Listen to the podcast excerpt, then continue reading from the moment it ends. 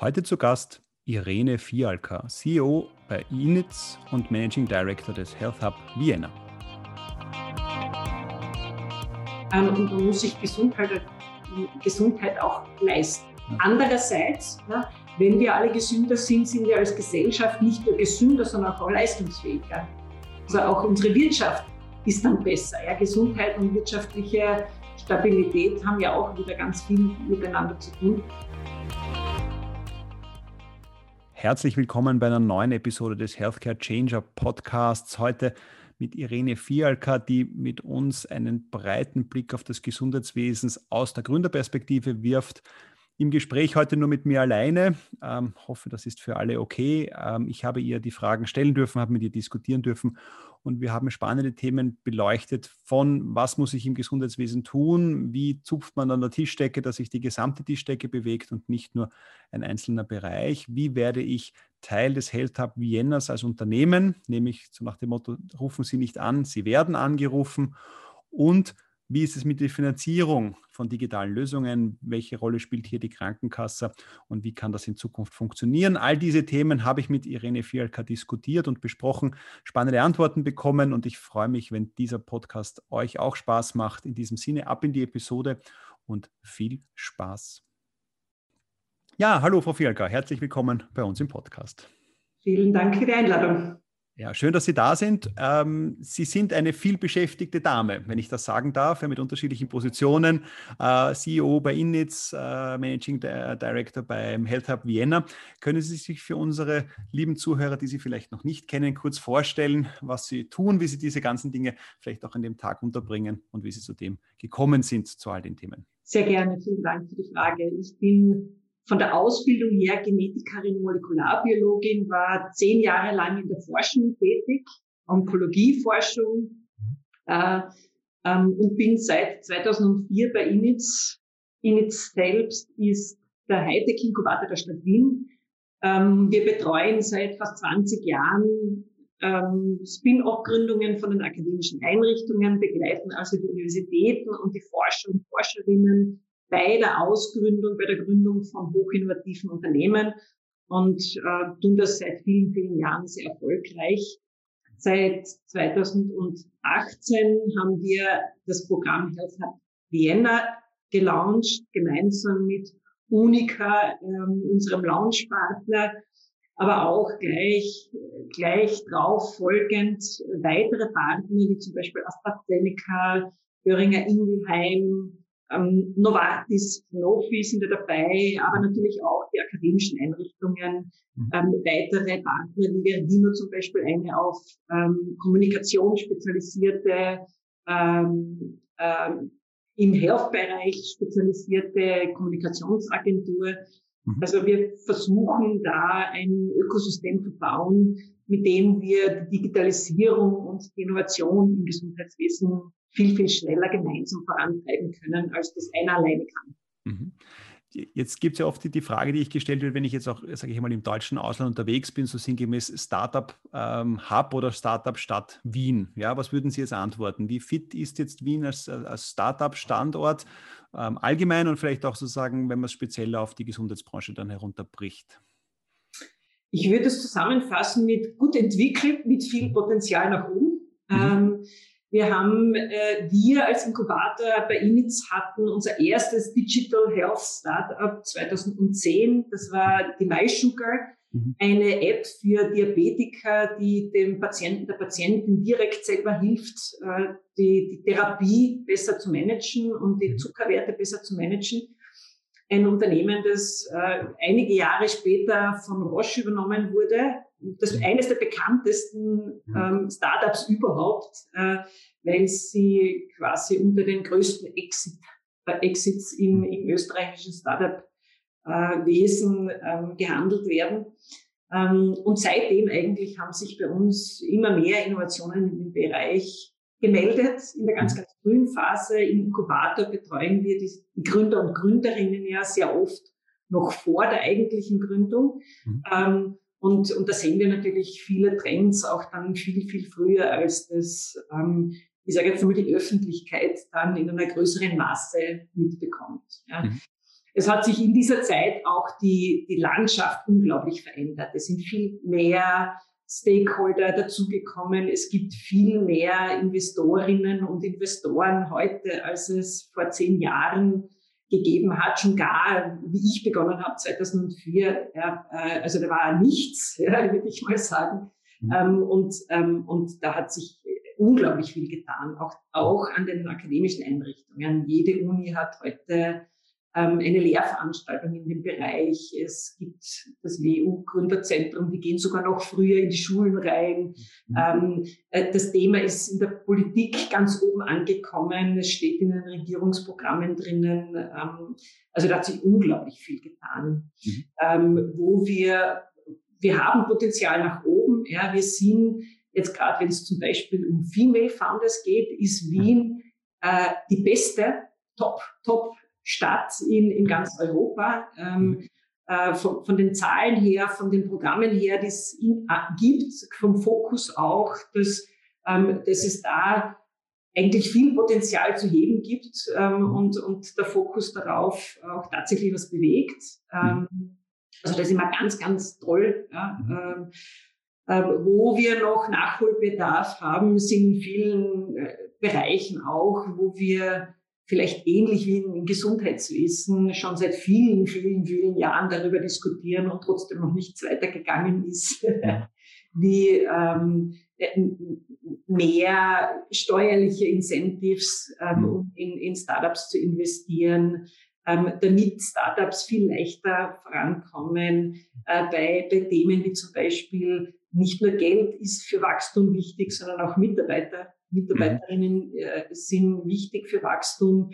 Äh, wir brauchen unglaublich lang, um, um einzelne besondere Talente quasi nach Österreich hereinzuholen. Unsere Startups ähm, haben Schwierigkeiten, ja, identifizieren vielleicht noch einen ganzen tollen Mitarbeiter, ganz eine tolle Mitarbeiterin irgendwo auf dieser Welt, mhm. schaffen es dann aber nicht, die nach, nach Österreich zu holen, weil die das Arbeitsrecht und, und, die, und die Green Card und das alles langsam und zäh ist. Mhm.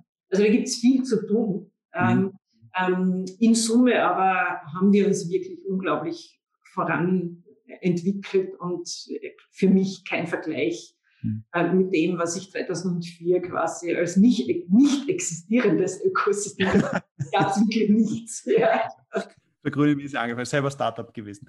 Ähm, äh, jetzt haben Sie ja vorgesagt, wenn wir den Herd Vienna uns anschauen, dass jetzt Unternehmen auch wie zum Beispiel Böhringer, ähm, Sanofi, äh, Novartis etc. haben Sie genannt.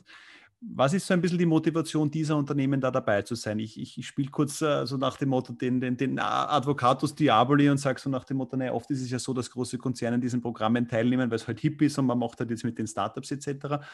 Wie erleben Sie das jetzt bei diesen Unternehmen? Was ist sozusagen der Benefit, den sich diese Unternehmen rausziehen oder umgekehrt, was ist der Benefit, den diese Unternehmen gerade zu so einem Ökosystem wie dem Health Hub Vienna äh, beitragen können?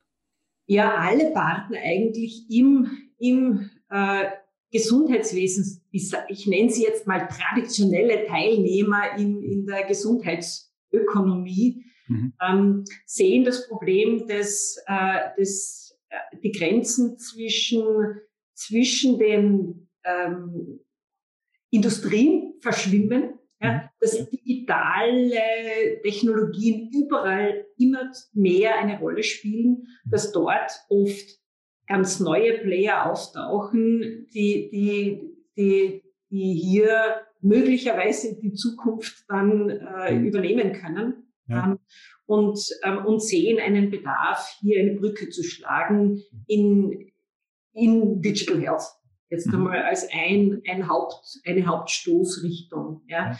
Ähm, äh, es ist ein sehr komplexes System und, ähm, ähm, und in der Regel kann eben einer alleine da nichts bewegen, weil, weil die Zusammenhänge so komplex sind und weil man, wenn man an einem Ende zupft, ja, sich noch nicht das ganze Tisch durchbewegt, mhm. ähm, sondern man muss wirklich in einem Konzert zusammenarbeiten, damit, äh, damit man da schneller in Bewegung kommt. Ja, ähm, das, das motiviert die, ja. die Player, da dabei zu sein. Wir haben ja auch sogar Pharmaunternehmen, die eigentlich im direkten Wettbewerb miteinander stehen mhm. und trotzdem wollen die miteinander arbeiten, weil sie sehen, dass es einen Benefit bringt im Sinne von Risiko teilen, Erfahrung äh, zusammentragen. Es muss nicht eine AstraZeneca genau die, die gleiche Erfahrung mit einem Startup machen wie eine Böhringer. Die arbeiten ja eh an anderen Projekten. Das mhm. Thema, wie arbeite ich mit Startups zusammen? Mhm. Äh, welche Möglichkeiten gibt's? Was muss ich innerhalb der Organisation tun, damit das, damit wir besser werden, äh, mit dem Startup offener werden, ähm, besser übersetzen können, die Kulturen, die Sprache, die ein Startup spricht. Ähm, und da können sie unglaublich viel voneinander lernen und müssen nicht alles selber ausprobieren und selber Fehler machen, mhm. sondern ähm, haben da einfach einen Benefit, ähm, mhm. indem wir uns untereinander austauschen. Jetzt geht es natürlich in vielen Fällen auch ein bisschen um die Veränderung des Gesundheitssystems. Ne? Also wir haben es im Vorgespräch kurz besprochen, da gibt es viel zu tun. Die Liste ist lang, wir haben kurz die Pflege gestreift etc. Was sind aus Ihrer Sicht, so sage ich mal, die, die Hebel, die da jetzt Bewegung äh, bringen, sind es jetzt politische Initiativen, die etwas bewegen? Ist es dann auf der anderen Seite die Technologie, die Digitalisierung, die da sozusagen einen Prozess in Gang bringt? Sind es alle Sachen gleichzeitig? Was sind da auch aufgrund Ihrer Erfahrungen, vielleicht aus der Vergangenheit, so Dinge, die wirklich jetzt zu einer Veränderung im Gesundheitssystem führen und die jetzt nicht nur so Mini-Aktionen sind, sondern wirklich was bewegt haben? Jetzt könnte man, Sie haben vorhin nochmal Sugar genannt, ich meine, das ist schon ein neuer Ansatz gewesen zum Thema, wie, wie, wie helfe ich Diabetespatienten? Ja? Aber was ist da so ein bisschen Ihre Erfahrung? Was muss passieren, damit wirkliche Veränderung stattfindet? Ja, MySugar ist jetzt nicht nur ein gutes Beispiel, weil sie sehr erfolgreich sind, sondern auch ähm, ein gutes Beispiel oder leider ein schlechtes Beispiel, weil in Wahrheit die Technologie, die MySugar in Österreich entwickelt hat, vor allem im Ausland zum Tragen kommt und eigentlich nach wie vor noch relativ wenig in Österreich selbst. Also mhm. unser, unsere Gesellschaft ist jetzt nicht deshalb gesünder, weil es MySugar gibt. Mhm. Ähm, ähm, und das liegt an der Komplexität des Gesundheitswesens. Und mhm. deshalb wird es auch auf allen Ebenen notwendig sein, Maßnahmen zu treffen und sich jetzt wirklich zu einer Veränderung zu committen. Mhm. Äh, und das beginnt ganz oben, ja, im, im Gesundheitsministerium, in der Politik, ja, mhm. ähm, geht über die Länderorganisationen natürlich. Ähm, in Österreich ist es ja ähnlich wie in Deutschland, äh, ein, ein so ein föderales System. Mhm. Ähm, ähm, bis hin eben die, die Politik, die, ähm, die äh, unterschiedlichen Interessensvertretungen wie Ärztekammer und Apothekerkammer und, ähm, und die, ähm, die Austromed und die FAMIG, ja, mhm. ähm, ähm, genauso wie eben die akademischen Einrichtungen, die von mhm. unten hinauf äh, neue Erkenntnisse produzieren können, die mhm. Ansätze bieten ähm, ähm, und die schon anders gedacht werden können, wenn man digital denkt ja, mhm. ähm, äh, die auch, wenn sie jetzt zum Beispiel eine medizinische Universität ist, ähm, äh, wo die Leute, die Menschen, die dort arbeiten, ja auch bereit sein müssen, digitale Innovationen einzusetzen und sich mal darauf einzulassen. Ja. Mhm. Ähm, ähm, es ist, muss überall was passieren. Ja. Mhm. Unser Ansatz ist eigentlich der Ansatz, den Startups generell fahren, ist nicht gleich den großen Wurf ähm, äh, anfangen, ja, mhm. sondern einen großen Wurf schon im Auge haben und quasi als Mission, als Vision vorne vor sich hertragen, aber ganz, ganz wichtig, lieber an einem ganz konkreten Beispiel mal ausprobieren, kleine Schritte machen mhm. und einmal überhaupt ins Gehen kommen. Ja. Mhm. Und das, auch das wieder muss auf allen Ebenen passieren. Ja, mhm. es gibt zum Beispiel die Möglichkeit, wie wir es in Österreich schon haben, im Fintech-Bereich, so ein mhm so ein äh, Sandbit, ein Regulatory Sandbit ähm, zu machen. Also so ein, ein Spielkasten, wo man sagt, äh, das ist ein definierter Bereich, da kann man digitale neue Lösungen ausprobieren. Äh, das, ähm, da, da, da muss man nicht von vornherein alles erfüllen, was, was da notwendig ist, sondern äh, da, da kann man vielleicht mit ähm, nicht personalisierten Daten arbeiten, um Dinge auszuprobieren, solche Sachen. Ähm, mhm. das könnte zum Beispiel sagen, auf, der, auf, der, auf der Politikebene ein erster Schritt sein. Mhm. Ähm, wir, ähm, es, es muss, im Health Hub geht es vor allem darum, dass eben viele Partner dabei sind.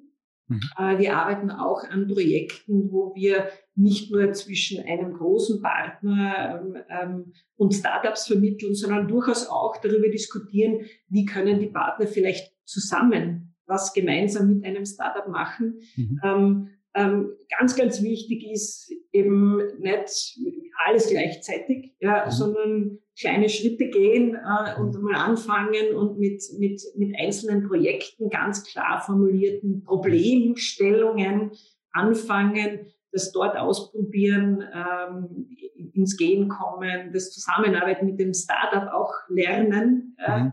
das brauchen einige Unternehmen noch, das sind andere viel, viel weiter als andere, aber mhm. das, das braucht überall, auch, auch an den, an in den Krankenhäusern. Ja. Mhm. Ähm, und, ähm, und, und genau so arbeiten wir im Health Agenda. Ja. Wir begleiten wirklich mal den Partner dabei zu sagen, ja, jetzt, wir haben ja viele, viele, viele Probleme. Mhm. Ähm, wir konzentrieren uns jetzt mal auf eines. Mhm. Wir helfen bei der Formulierung dieses Problems ähm, um ein Beispiel zu nennen, ein, ein Pharmapartner hat vielleicht eine, eine neue Therapie in der Pipeline, die wissen, dass der Zulassungsprozess läuft schon, das kommt dann und dann auf den Markt. Die wissen aber vielleicht auch, dass die Frühdiagnose das eigentliche Problem ist. Jetzt mhm. ist ein Pharmaunternehmen kein, kein äh, in der Regel kein Diagnostik- oder MedTech-Unternehmen. Ähm, mhm. ähm, und dort suchen sie nach einem Startup, das dass diesen Teil, das ganz, ganz notwendig ist, um, um, das, äh, um das Therapeutikum überhaupt wirksam zu machen, wenn man so mhm. möchte. Nicht, nicht, nicht, nicht theoretisch und nicht mhm. chemisch, sondern praktisch. Ja? Mhm. Weil, weil wenn der Patient die Diagnose nicht kriegt, kriegt er auch das Therapeutikum nicht. Mhm. Ja? Dann kann das nicht wirken. Ja. Mhm. Oder es wird zu spät diagnostiziert und mhm. äh, das Therapeutikum kann nur mehr den, den, äh, den Krankheitsfortschritt verlangsamen, aber nicht mehr heilen. Ja, mhm. Wenn man früher einsetzen würde, kann es vielleicht noch heilen. Mhm. Ähm, und das sind dann ganz konkrete Fragestellungen, eine ganz konkrete Therapie, die da eine ganz bestimmte Krankheit betrifft und die Frühdiagnose ist ganz was Bestimmtes und dort können wir nach Startups suchen. Ähm, mhm. Ähm, und, und das wäre so ein kleiner Schritt. Ich meine, das ist immer schon ein großer Schritt, ja, in ja. Wahrheit, aber eigentlich mal eine ganz konkrete Baustelle und nicht gleich die ganze Autobahn. Mhm. Was wir in dem Zusammenhang oft diskutieren, ist dieses Thema Patientendaten und damit verbunden das Thema Datenschutz. Ja, wie, ist da so ein bisschen Ihr Blick drauf? Ich finde, es ist ja auch jetzt interessant rund um den grünen Pass und das Thema Elga, das jetzt da erstmals hochgekocht ist, auch aus meiner Sicht erstmal so die konkreten Anwendungsfälle sind, okay, wozu brauche ich eigentlich einen Elga-Zugang und alle drauf kommen, sie bräuchten einmal eine digitale Signatur, ja, weil sonst können sie Ihren grünen Pass nicht sehen. Wie, wie, wie sehen Sie, dass diese Ressentiments gegenüber dem Thema Daten. Ich gebe meine Daten her, Datennutzung. Es hat zwar jeder äh, diverse Social Media Accounts, wo er sein ganzes Leben teilt, aber kaum geht es um Gesundheitsdaten, wird es schwierig. Wie sehen Sie das? Weil aus meiner Sicht ist das ja einer der größten Hemmschuhe, warum dann digitale Projekte nicht funktionieren, weil die Leute Sorge haben, dass ihre Daten irgendwo landen, wo sie nicht landen sollten. Ja, ich meine, die Sorge ist verständlich. Ja? Mhm. Und deshalb gibt es ja auch den Datenschutz das hat ja einen guten Grund, warum es Datenschutz gibt. Ähm, ganz besonders Gesundheitsdaten sind eben sehr, sehr, sehr sensible Daten mhm. ähm, und, und die sind schützenswert einmal grundsätzlich. Ja. Mhm. Aber jetzt gerade, weil Sie äh, Social Media Kanäle, es gibt auch auf Facebook genügend Menschen, die frank und frei über, über einen Gesundheitszustand ja, sich austauschen und eigentlich die ganze Welt kann mitlesen. Ja. Ähm, ähm, äh, es ist ein sehr emotionales Thema und, ähm, und sehr oft auch behindert uns die Diskussion, nämlich die emotionale Diskussion über dieses Thema eigentlich und verlangsamt unseren Innovationsfortschritt. Ja. Mhm. Ähm, und ähm, wir hatten jetzt vor kurzem am Austrian Health Forum eine, eine, eine, eine, ähm, Frau Professor, die im Ethikrat der deutschen mhm. Regierung äh, sitzt und dort auch die Regierung, die deutsche Regierung eben in ihren ganzen Covid-19-Maßnahmen beraten hat. Und die hat gemeint, es ist eigentlich erschreckend zu sehen, dass ähm, das ja auch bei, bei, bei ähm, Ethikkommissionen natürlich dabei ist und dort fast 50 Prozent der, der, der Forschungsfragen nicht beantwortet werden ja, mhm. weil die Ethikkommission ähm, sagen, einen negativen Bescheid wegen Datenschutz ja, aus, ausstellt. Mhm. Und da verhindern wir ja auch viel. Ja, also es ist, es ist, man muss es ganz klar sagen, Datenschutz hat seine Berechtigung. Es ist ganz, ganz wichtig auch, dass, dass, ähm, dass die Daten geschützt sind. Ja, also dass die Identität der Personen äh, geschützt ist und der Zusammenhang zwischen das ist die Krankheit und das ist das Röntgenbild und mhm. das ist die Person, die Identität, ja, ja. dass das auseinander ähm, gehalten wird, so dass wenn jemand das Röntgenbild sieht, nicht erkennbar ist, wer ist der Patient dahinter. Ja. Mhm. Ähm, also das ist ganz, ganz wichtig, aber in vielen, vielen Fällen ist das für für ein Forscherteam gar nicht notwendig, die Identität zu kennen. Ja, also die, die arbeiten ja mit Krankheitsbildern und mhm. brauchen oft ja gar keine Identität. Ähm, ganz im Gegenteil, in klinischen Studien ist es ganz, ganz wichtig, dass der, der behandelnde Arzt und die Schwester, äh, die so eine Studienbegleitung machen, dass die gar nicht wissen, ja, welcher Patient mit welchem Therapeutikum und wer mit eigentlich mit dem Placebo äh, behandelt wird. Ja, also das ist eigentlich ganz wichtig, dass das schon ein Stück weit eben entpersonalisiert ist. Ähm, und, ähm, und nur so, wenn wir, wenn wir das in den Griff kriegen und einen, ich sage jetzt einmal, Innovations ähm, vorantreibenden Umgang ja, mit, mit dem Datenschutz haben, ähm, das wäre eigentlich die Zielsetzung. Ja. In der Öffentlichkeit auch viel, viel Blödsinn diskutiert. Ja. Mhm. Ähm, ähm, es gibt, ähm, es gibt äh, so die radi radikale Haltung und das ist, ähm, also das fördert halt nicht das Vertrauen der Bevölkerung. Ja. Und ich mhm. glaube, das haben wir in Österreich schon mehrmals erlebt, ähm, dass, dass wir dann eigentlich auf der anderen Seite des Pferdes runterfallen und und dann geht gar nichts mehr weiter, ja, nur weil mhm. der Datenschutz das mhm. höchste Gut ist. Ja. Ja, ich finde es ja oft interessant, oder das ist zumindest mein Bauchgefühl, also ich kann das nicht statistisch belegen, aber dass ja oft das Vertrauen in ein, privates Kleinunternehmen oft größer ist als dann in das Gesamtsystem. Ne? Also ich habe so dieses Gefühl, wenn ich jetzt sage, okay, also ich habe das jetzt erlebt, auch dann bei alles gurgelt, ja, also wo alle gesagt haben, ja, das ist jetzt super, das kann ich verwenden, etc. Und wenn man dann so ein bisschen sagt, ja, aber hast du dir eigentlich angeschaut, wo deine Daten hingehen und wem deine Daten gehören, etc., ja, dann sagen die, ja, weiß ich nicht, wird schon irgendwo hingehen. Ja? Aber umgekehrt dann eine große Skepsis dann umgekehrt wiederum bei, bei Elga besteht, nicht bei den gleichen Personen. Also auf der einen Seite, ja, ja, alles kein Problem und dann Dings. Ja, und, und das sind Leute nicht vorzuwerfen. Ja? Ganz im Gegenteil, ich glaube, wir müssen uns bei der Nase nehmen und mhm. sagen, okay, wir haben falsch kommuniziert. Ja, irgendwie haben wir es nicht geschafft, das Vertrauen des, äh, des Manns und der Frau auf der Straße zu, hereinzuholen. Ja? Mhm. Mhm. Ähm, und, und also da ist Kommunikation ein ganz, ganz wichtiger Faktor, ja? Mhm. wie auch bei Wahlen und ich weiß nicht, anderen. Bei allem dann, ja. Meine, Kommunikation ist auch ein großes Thema, das uns immer wieder beschäftigt, dieses Thema, ich nenne es jetzt einmal über Begriff Health Literacy. Ja, also wie weit haben die Menschen ihre Gesundheit selber im Griff? Ja, wie wäre da jetzt, nachdem Sie ja doch über viele Jahre schon dieses Thema äh, überblicken. Wie hat sich das vielleicht auch bei den, sage ich mal, Österreicherinnen und Österreichern geändert? Diese, diesen Wunsch, ich will das selber in die Hand nehmen, ich will meine Gesundheit in die Hand nehmen, ich will meine Daten kennen, ich will das selber machen, versus, ja, das liegt alles bei meinem Arzt und der macht das dann schon. Also wie weit ist dieses Verständnis für die eigene Gesundheit und für das System besser geworden oder nicht? Wie wäre da Ihr sozusagen Ihr Blick über die Jahre? Ähm, ach, das ist eine schwierige Frage. Ja, sehr vielschichtig.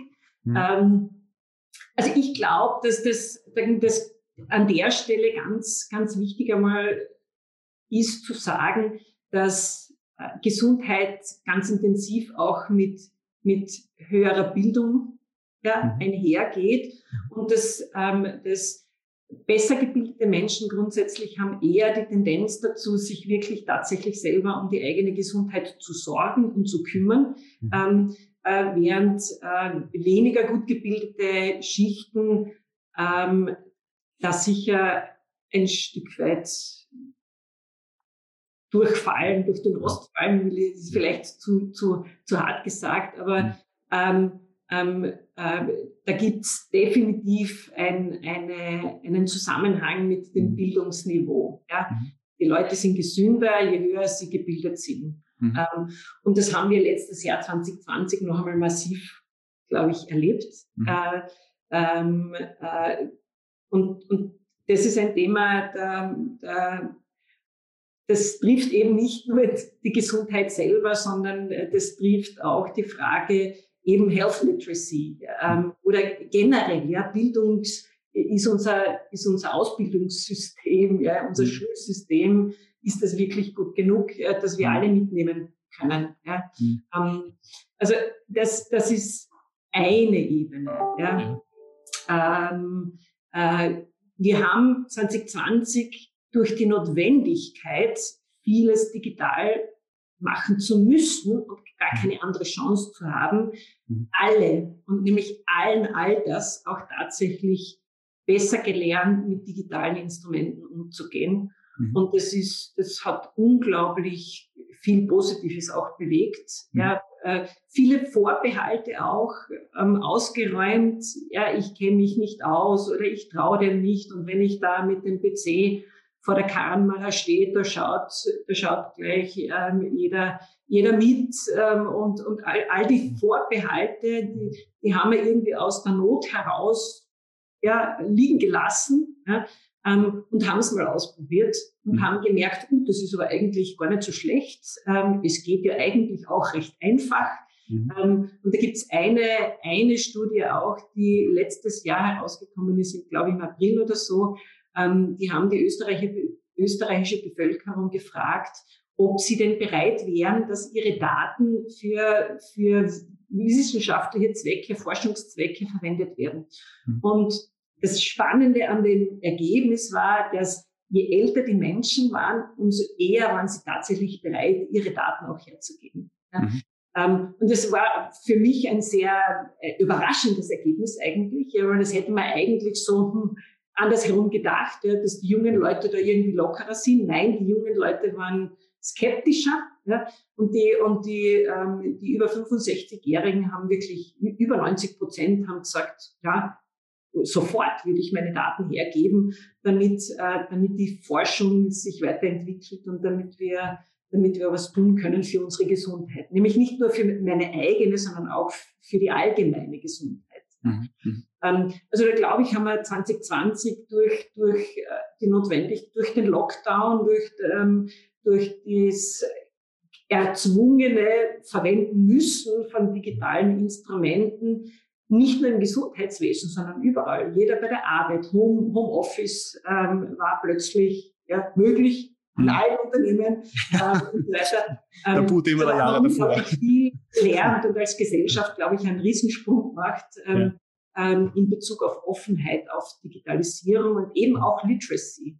Ja, mhm. also dieses, ich kann damit umgehen, ich fürchte mich nicht davor, das haben wir jetzt halt einfach lernen müssen. Ja, das ist wie wenn ich schnell schwimmen lerne, äh, wenn ich ins kalte Wasser geschmissen werde. Ja. Wenn wir nach vorne schauen, also es hat sich jetzt einiges getan und ich teile ja Ihre Einschätzung zu dem, wir haben zu Health Literacy einiges gelernt, ja, auch mit dem Risiko, Sie haben es vorher ein bisschen angesprochen, dass wir manche dann noch mehr sozusagen der Rückstand dann vielleicht nochmal ein bisschen größer geworden ist, einfach durch nicht so guten digitalen Zugang, was ja oft auch für ältere Menschen ein Thema ist, weil die haben halt kein Internet zu Hause etc. Also viele der Dinge, die wir heute auch für uns ganz selbstverständlich machen. Ich buche meinen Corona-Test in der nächsten Apotheke oder was auch immer, äh, ist alles digital, ist für die natürlich wesentlich schwieriger geworden. Auch Vorregistrierung für die Impfung, wie mache ich das ohne äh, Dings, ohne Internet? Also ich habe anrufen können 40, 50, also war halt viel komplizierter. Aber wenn wir jetzt nach vorne schauen, ja, was sind so ein bisschen Gesundheitsthemen oder, oder Themen, die sich äh, ändern müssten oder wo Sie sagen, ja, da haben wir konkreten Bedarf oder würden Sie sich wünschen, dass was passiert mit dem Blick nach vorne? Ja, vielleicht auch ein bisschen so die Einladung, wo Sie sagen, ja, äh, weil das wäre noch eine ergänzende Frage, jetzt stelle ich gleich zwei Fragen auf einmal. Wenn ich jetzt in Ihr Programm hinein möchte, in dieses Health Hub Vienna, ich bin ein Startup und möchte gerne hinein, was muss ich erfüllen? Was sind Themen, die ich mitbringen sollte? Daraus abgeleitet vermute ich, ergibt sich dann die Antwort auf Frage 1. Was sind so Themen, an denen Sie seitens des Health Hub Viennas äh, gerne arbeiten möchten? Ja, wir haben letztes Jahr ja eben auch viele, viele Stakeholder befragt, unter anderem den, den Anton Kittelberger, den Mitgründer von MySugar. Mhm. Ähm, und ähm, da haben sich ein paar Themen herauskristallisiert, wo jetzt wirklich Handlungsbedarf besteht. Mhm. Das eine ist, ähm, dass es wirklich eine, eine gemeinsame Anstrengung geben muss. Ja, dass nicht, nicht, wie das in Österreich durchaus des Öfteren schon passiert ist, ähm, dass man sagt, jeder kocht seine eigene Suppe. Ja. Mhm. Wir haben es auch gesehen. Also ich finde es ähm, ist eigentlich unglaublich, dass ganz Indien ein Impftermin-Anmeldesystem hat. Ja, das mhm. sind mehr als eine Milliarde Menschen. im Vergleich dazu. Ja. ja. Schlein Österreich hat neun Anmeldesysteme, alle funktionieren ein bisschen anders. Ähm. Ähm, alle, also manche waren besser, manche waren schlechter. Ja. Ähm, jedes, jedes Bundesland, alles wird einzeln organisiert. Ähm, also da glaube ich, ähm, muss man, muss man ein bisschen aufpassen, dass wir nicht viel zu viele Ressourcen verbraten ähm, mhm. und viel zu viel oft auch parallel eben genau das Gleiche lernen müssen. Was, was, was muss man denn eigentlich beachten und was kostet das alles und, und wo laufen die Dinge gut und wo laufen sie schlecht. Mhm. Ähm, also ich glaube, da, da ist, ist, ist so dieses, wir müssen mehr zusammenarbeiten. Ja? Mhm. und eigentlich haben wir ja alle das gleiche Ziel, nämlich eine gesündere Bevölkerung, ähm, ein länger äh, gesund bleiben, wenn wir altern. Ähm, mhm. Ähm, es sind viele Dinge schon weit vor der Pandemie ähm, ähm, in den Fokus geraten, ja, wie, wie schaffen wir das eben überhaupt? Pflege. Ja, ähm, mhm. die Bevölkerung wird immer älter und Österreich ist jetzt, hat zwar ein unglaublich gutes Gesundheitssystem an und für sich, aber die Österreicher und Österreicherinnen wären eigentlich sehr krank, wenn sie älter werden. Ja, also mhm. es gibt andere Länder, ähm, da, da, wär, da sind die, die da, da altern die Menschen viel gesünder. Ja? Mhm. Ähm, und noch ganz zum Schluss ja, sind, steigen dann quasi auch die Kosten. Also da gibt es ein paar Phänomene, wo wir in Österreich noch einiges aufzuholen haben, wo wir auch von anderen lernen können. Mhm. Und genau das tun wir auch im Health Hub Vienna. Wir suchen da ja nach Startups aus aller Welt.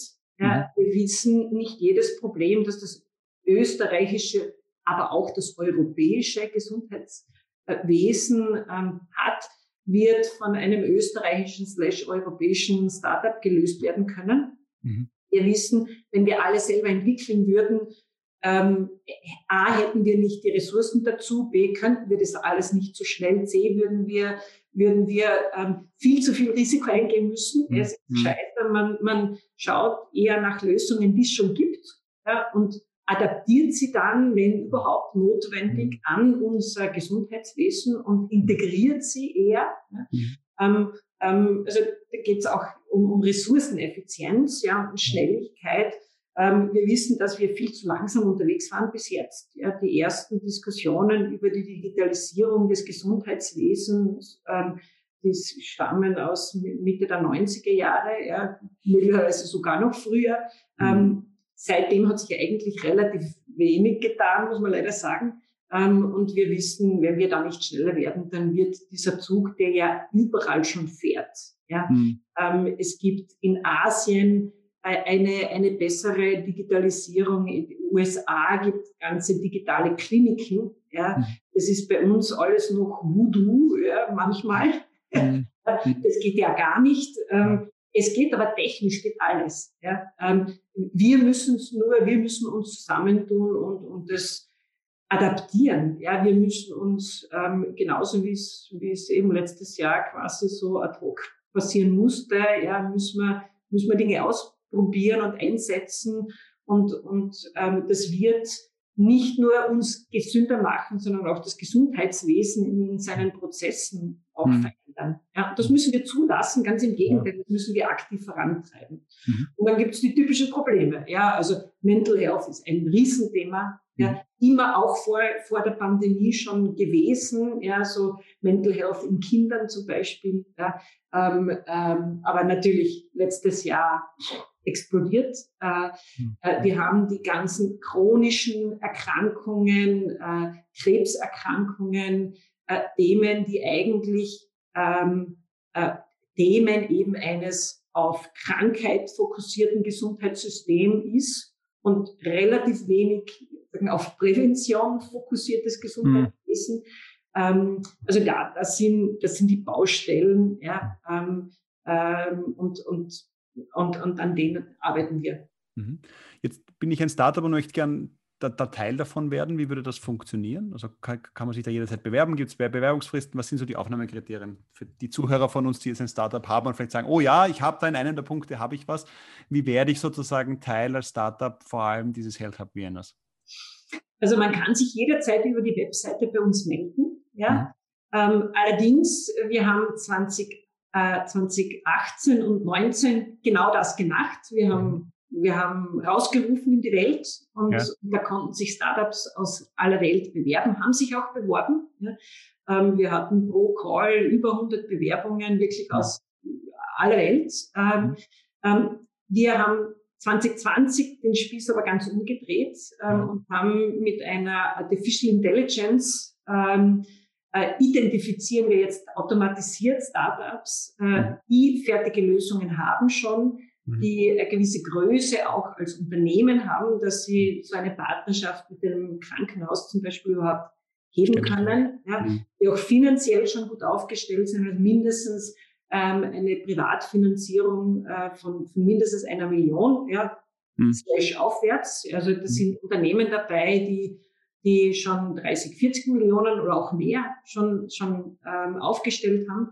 Ähm, und die brauchen sich nicht bei uns bewerben, sondern wir kennen sie quasi schon ja, durch, mhm. durch, diese, ähm, durch diese Artificial Intelligence und können sie dann sehr systematisch auch genau nach diesen ganz konkreten Problemen durchsuchen. Das heißt eigentlich ähm, für das Startup, ähm, dass wir sie headhunten werden. Ja, wir kennen sie heute schon, wir wissen schon, wo sie ungefähr stehen. Ähm, und wenn das, wenn das Problem, ja, nachdem wir mit unseren Partnern jetzt ganz konkret suchen, ähm, genau passt auf das Startup oder die Lösung des Startups genau dieses Problem löst, ja, mhm. dann werden wir uns automatisch bei Ihnen melden. Ja.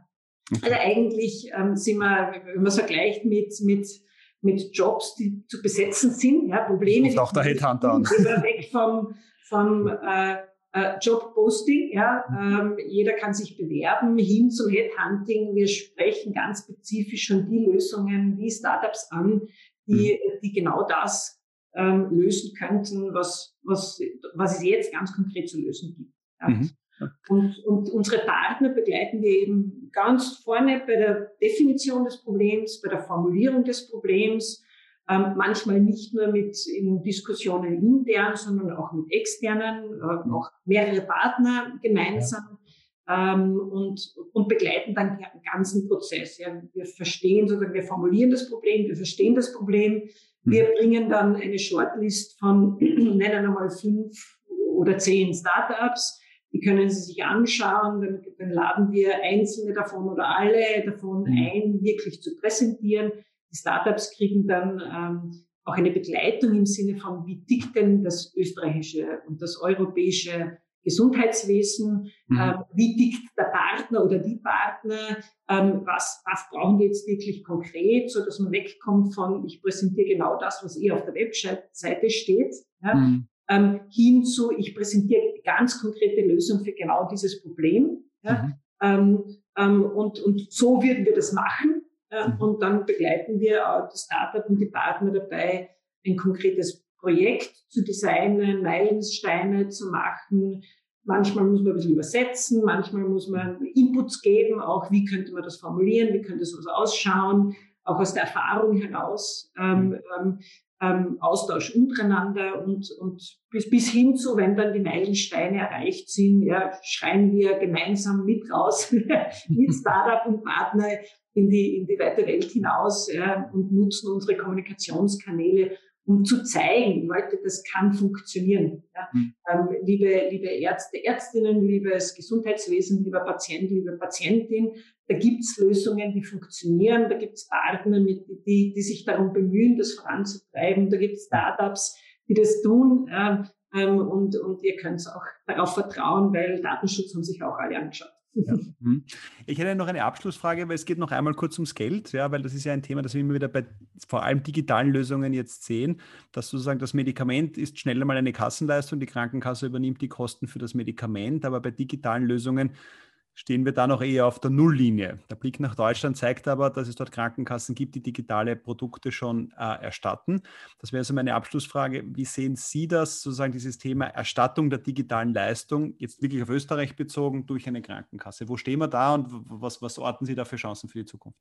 Ja, das wird diskutiert. Ja. Mhm. Ähm, ähm, und ich glaube, da hat uns Deutschland auch wirklich was vorgemacht, wo man sich was abschauen kann. Ja. Mhm. Ähm, die, das ist ja nicht nur eine Erstattung, sondern das zwingt ja auch die Startups in einen Zulassungsprozess, ja, mhm. ähm, äh, weil da wird ja nicht alles erstattet, äh, sondern diese Startups in Deutschland und auch die österreichischen Startups können genauso durch diesen Prozess laufen ja, ähm, ähm, und, und müssen mal beweisen, dass sie eben Datenschutz compliant und, und, und mhm. Medical Device compliant, also Medizinproduktezulassung und das, die ganzen Themen das auch tatsächlich erfüllen. Ja.